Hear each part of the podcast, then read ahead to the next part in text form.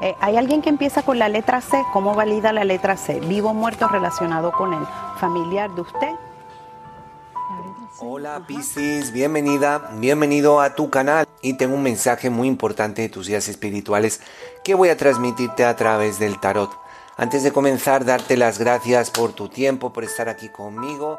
Vamos allá con el... Hola, soy Jill. Bienvenido a un nuevo episodio de La curiosidad no mató al gato. ¿Te has preguntado de aquella amiga o amigo que fue a leerse las cartas o el tarot y le dijeron que iba a pasar esto y el otro? ¿Les habrá pasado? O el clásico programa de televisión o, en el teatro, donde hay un medium y te dice que se va a comunicar con algún pariente tuyo fallecido. Todas estas personas tienen una forma de manipular que está comprobada científicamente. Y de eso te voy a hablar el día de hoy.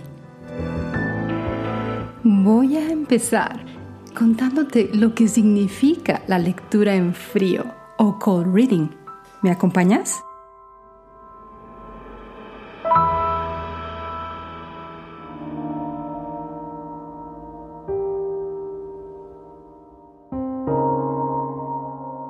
Te voy a hablar de trucos con los que los psíquicos engañan a la gente y que todo el mundo debería conocer.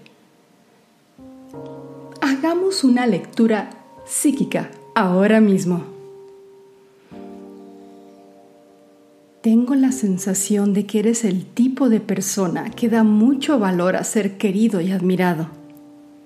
A veces puedes ser propenso a dudar de si has tomado o no las decisiones correctas en tu vida.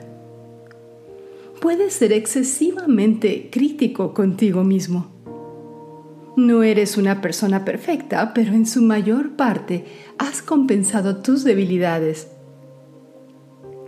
Tienes un gran potencial que aún no has aprovechado. Eres un pensador independiente. Hasta cierto punto necesitas algún cambio en tu vida.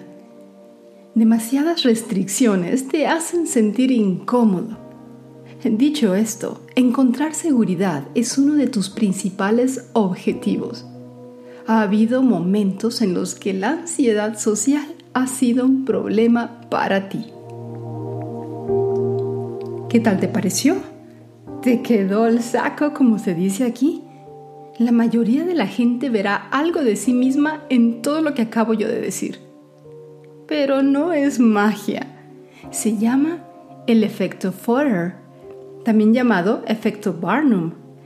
Aunque también podríamos llamarlo el efecto de por qué tu tía todavía cree en la astrología y es una de las sencillas herramientas que los llamados psíquicos y mediums utilizan para convencerte de que pueden hablar con los muertos, mirar dentro de tu alma y aceptar las principales tarjetas de crédito.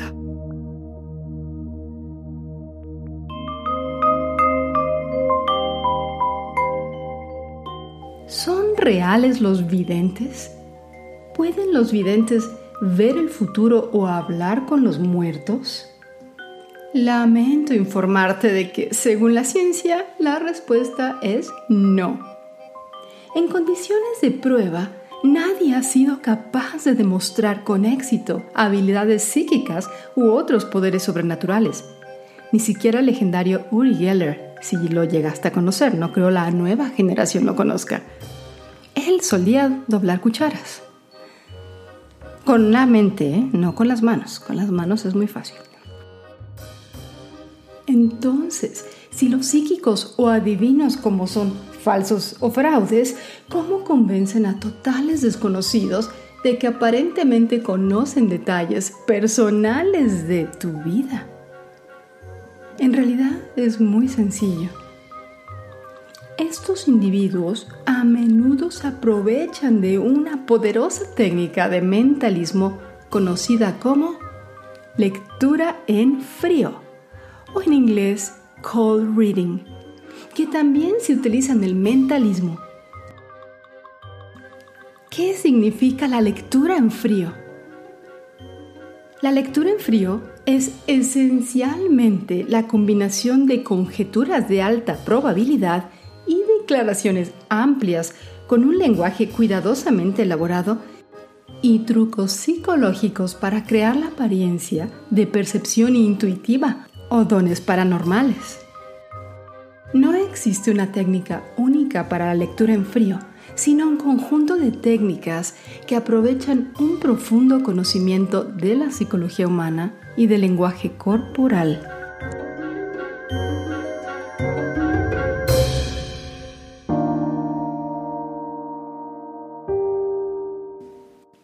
Un lector en frío eficaz es un buen oyente y un observador atento que estudia cuidadosamente a la audiencia para recopilar información discretamente. Te sorprendería lo mucho que pueden aprender sobre ti solo a partir de sutiles expresiones faciales o cambios en el lenguaje corporal, como la forma en que te sientas o hablas, o incluso solo tu ropa o tu peinado. Pero ¿cómo desenmascarar a un falso psíquico? La lectura en frío es una de las técnicas de mentalismo más comunes que utilizan los psíquicos fraudulentos, los clarividentes, los adivinos y otros artistas de la estafa para convencer a la gente de que tienen poderes sobrenaturales o conexiones con un reino de los espíritus en el que pueden ponerse en contacto con familiares muertos. Te voy a contar cómo lo hacen. Por ejemplo, hacen afirmaciones que podrían aplicarse a cualquier persona. Bertram Forer era un psicólogo que daba a sus alumnos un test, diciendo que les ayudaría a crear un perfil de personalidad para cada uno de ellos. En secreto, les dio a todos los estudiantes exactamente el mismo perfil, independientemente de sus respuestas y les pidió que calificaran su precisión. La mayoría de los estudiantes dijeron que era correcto. En otro ejemplo del estudio, se dio a los estudiantes dos perfiles, uno real y otro falso. La mayoría pensó que el perfil falso era el verdadero. Si se repasan esas afirmaciones de la introducción, no solo son bastante vagas, sino que pueden aplicarse a casi cualquier persona también son en su mayor parte positivas. Se han incluido algunas características negativas también para hacerlas creíbles, pero ninguna es tan terrible como para rechazarlas inmediatamente. Una psíquica nunca le dijo a nadie, cariño, tengo la fuerte sensación de que asesinas cachorros y llevas calcetines y sandalias al mismo tiempo. Nadie quiere escuchar cosas negativas. Es un truco que utilizan muchos videntes. Al hacer este tipo de afirmaciones, pueden hacerte creer que tienen acceso a percepciones increíbles, cuando en realidad solo te están diciendo lo que quieres oír y lo hacen de una manera que impide que te des cuenta del truco. Un psíquico no haría una afirmación contundente y declarativa, como por ejemplo, sufres de ansiedad clínica pero podría decir, a veces la ansiedad ha sido un problema para ti en tu vida. Por supuesto que eso es cierto. Es cierto para casi todos los seres humanos del planeta.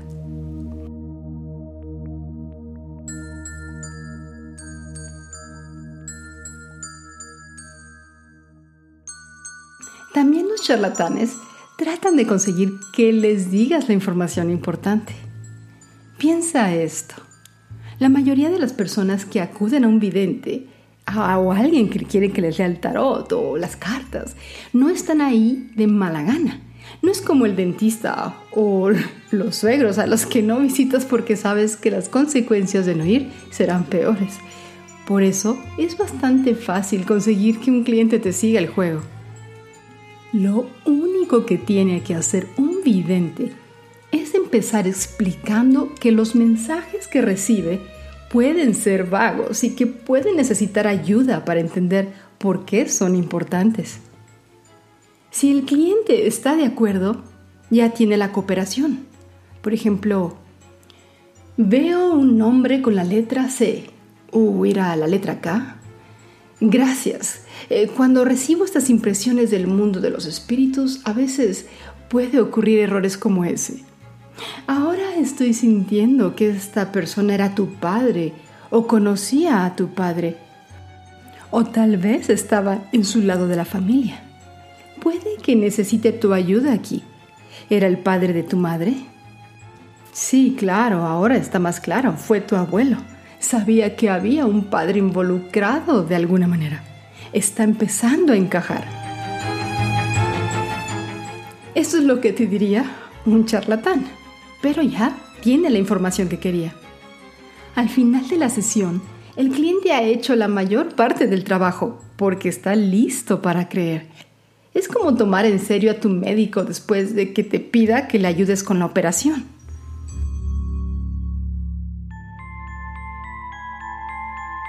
También dirán cosas que serán verdad para al menos alguien.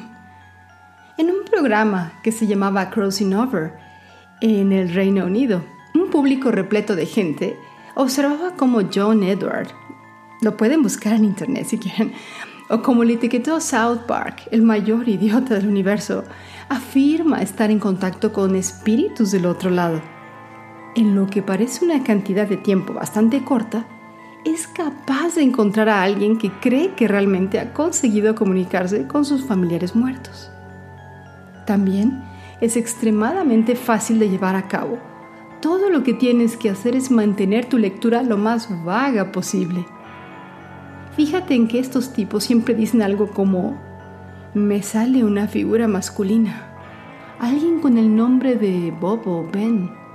Obviamente esto sería en un país anglosajón pero un país hispano sería alguien con el nombre de Juan, Jesús, nombres que sabemos alguien en su familia o una amistad van a tener. En una audiencia no será difícil encontrar a alguien que conoció a un tipo llamado Juan que murió. O tal vez el psíquico dirá, estoy viendo a alguien, un pariente mayor que tuvo un problema cardíaco cuando las enfermedades del corazón son la principal causa de muerte en todo el mundo, es evidente, es tan mágico como buscar en un sitio de salud en Internet.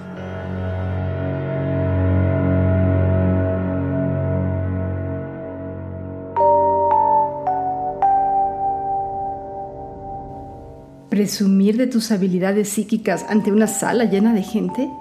Solo asegúrate de limitarte a afirmaciones vagas. Céntrate en relaciones comunes, rasgos físicos o causas de muerte. Rápidamente conseguirás que alguien detecte algo de lo que dices que encaja. En cuanto parezca que tienes razón una vez, la gente estará más dispuesta a creer en todo el proceso. Los mentalistas y los psíquicos a menudo intentan ampliar su alcance y sus posibilidades de éxito con las declaraciones de Barnum, utilizando frases no comprometedoras como a veces. Por ejemplo, a veces puedes tener serias dudas de haber tomado la decisión correcta sobre un gran cambio en tu vida. También crearán situaciones en las que todos salgan ganando mediante afirmaciones cargadas o contradictorias sobre el comportamiento humano en las que los opuestos coinciden. Por ejemplo, aunque hay veces que eres extrovertido y te encanta ser el alma de la fiesta, también entiendes el valor de estar solo y abrazar a tu introvertido interior. Los psíquicos y los magos suelen aprovecharse del hecho de que el cerebro humano es bastante fácil de engañar. Nuestra memoria es muy fácil de influenciar por nuestro sesgo natural de confirmación que nos hace creer lo que queremos que sea verdad en lugar de lo que realmente sucedió.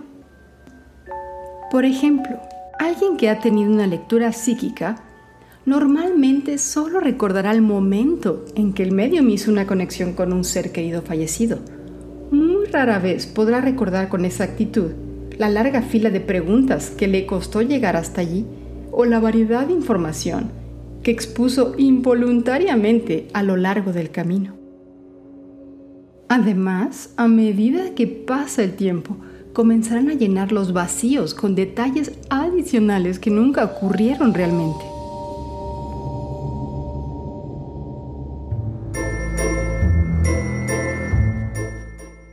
Queremos creer, pero debemos seguir siendo escépticos.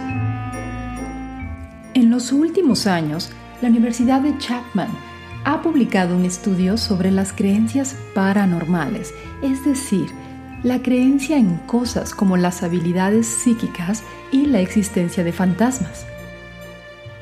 La investigación más reciente muestra que las mujeres son más propensas a creer en los psíquicos y en herramientas de la nueva era, como el tarot o los cristales.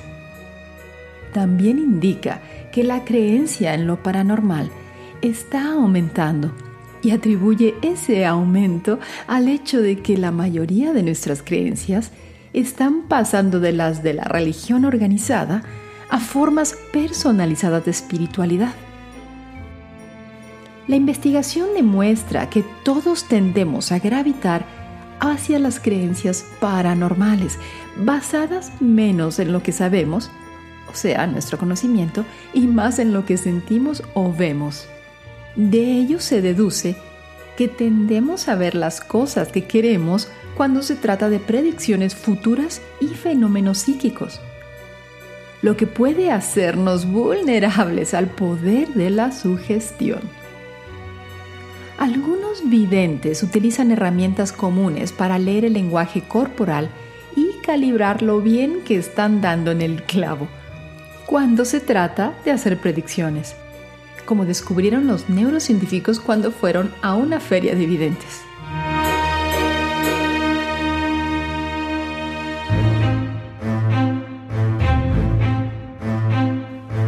Te quiero platicar ahora de un hombre al que admiro mucho pero que tristemente murió el año pasado a los 92 años. Su nombre, James Randi. Él fue el peor enemigo que tuvieron los charlatanes. Randy dedicó la mayor parte de su vida adulta a exponer los engaños y las ilusiones que hay detrás de las afirmaciones paranormales y a evangelizar en favor del escepticismo y la ciencia. Su mensaje, que los lectores de mentes son un fraude, los adivinos son un fraude, los curanderos son un fraude, los dobladores de cuchara son un fraude. Los mediums son grandes fraudes. La astrología es una tontería y no te sientes mal si lo lees en las mañanas.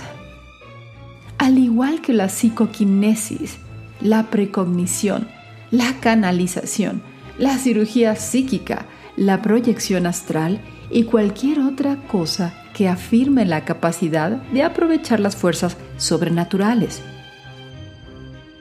¿Ocurren cosas misteriosas e inexplicables en la vida? Por supuesto. Nos desconciertan a veces los patrones y eventos extraños que confunden las expectativas y desafían la comprensión fácil. Por supuesto. Pero no han demostrado nada. Hace 56 años, Randy, este mago del que te estoy hablando, un mago de éxito y escapista, ofreció durante una aparición en la radio una recompensa de mil dólares a quien pudiera demostrarle poderes sobrenaturales de cualquier tipo en condiciones controladas de laboratorio. Más tarde elevó la oferta a 10 mil dólares, la misma cantidad que en su día ofreció su ídolo Harry Houdini por una prueba similar luego a 100 mil dólares y finalmente en 1996 a un millón de dólares. Pero, lo creas o no, esa oferta nunca fue reclamada. Ninguno de los cientos de aspirantes llegó a cobrar un céntimo, porque como ilusionista entrenado, Randy estaba sobre ellos.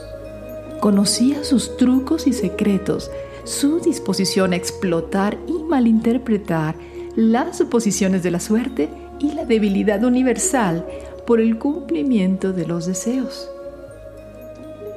Los críticos se quejaban de que el nivel de exigencia de Randy en materia de pruebas era demasiado alto, pero una y otra vez, cuando él y sus aliados sometían los supuestos poderes sobrenaturales a pruebas rigurosas y recogían el tipo de pruebas estadísticas utilizadas desde hace tiempo para evaluar las hipótesis, los poderes se desvanecían. Randy, nacido como Randall James Hamilton Swinge, y conocido a menudo por su nombre artístico El asombroso Randy, dio el salto a la fama en la década de 1970 cuando puso al descubierto la magia de la variedad de jardines que había detrás de la aparente capacidad de la superestrella psíquica Uri Geller para doblar objetos metálicos con su mente. ¿Lo recuerdas doblando cucharas con el uso de su poder mental? Randy persiguió a Geller en el circuito de tertulias televisivas y publicó varios libros que desmentían su actuación.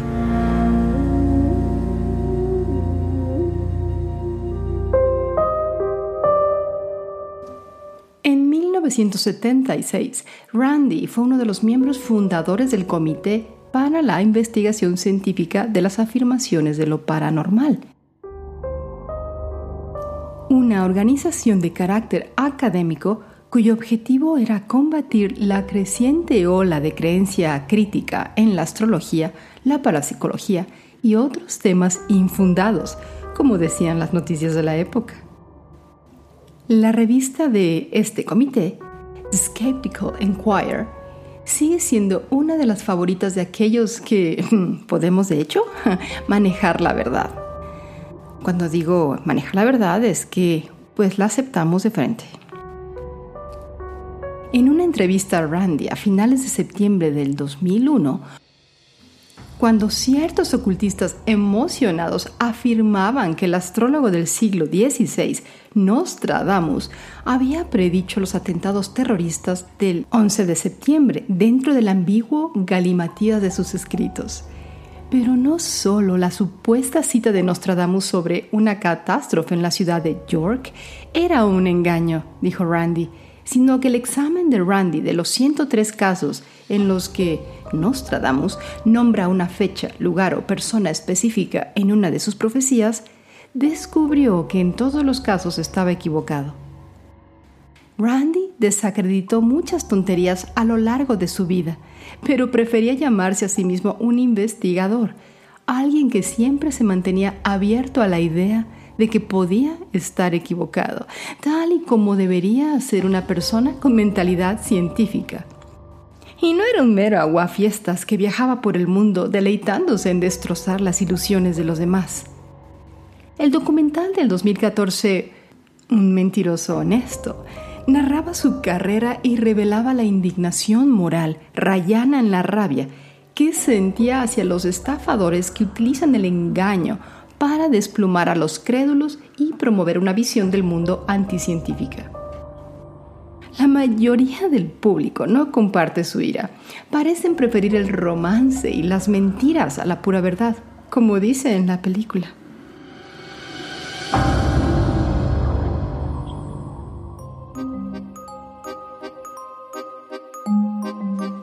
Aunque Randy se ha ido, el trabajo de su vida promoviendo la razón nunca ha sido más urgente. Los charlatanes no deberían respirar tranquilos.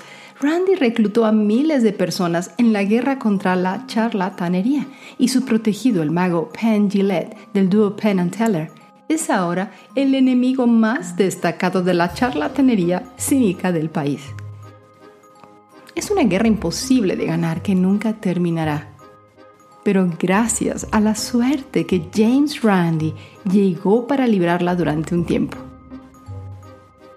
Dicho esto, y para terminar este episodio, diría que muchos videntes pueden ofrecer una sensación de paz o animarte a seguir un sueño de hace tiempo o a tomar una decisión difícil. Y eso puede ser increíblemente valioso en el mundo actual, que es bastante incierto Independientemente del lado del debate en el que te encuentres, es esencial que te eduques antes de decidirte a seguir el consejo de un vidente. Busca siempre las advertencias de un fraude, porque lamentablemente es lo más común que te encuentres. Investiga sobre la persona con la que te gustaría conectar y mantén siempre la cordura, especialmente si la persona te pide que te desprendas de sumas importantes de dinero. Todos somos vulnerables al poder de la sugestión, especialmente cuando nos enfrentamos a una pérdida o a un trauma.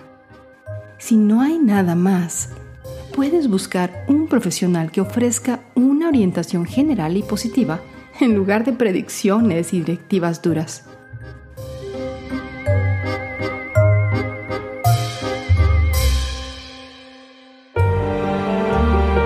Y bien, hemos llegado al final del programa de la charlatanería. Si quieres conocer tu futuro, mejor piensa qué estás haciendo en tu presente que va a hacer eco en un tiempo más adelante. Pero si realmente no aguantas las ganas de ir a un astrólogo, a una tarotista o alguien que te lea la palma de la mano, o también que te diga si puede comunicarse con tu familiar que ya falleció, ten cuidado con la información que das y también con tu tarjeta de crédito. Mucho cuidado. Hasta el próximo episodio de La curiosidad no mató al gato.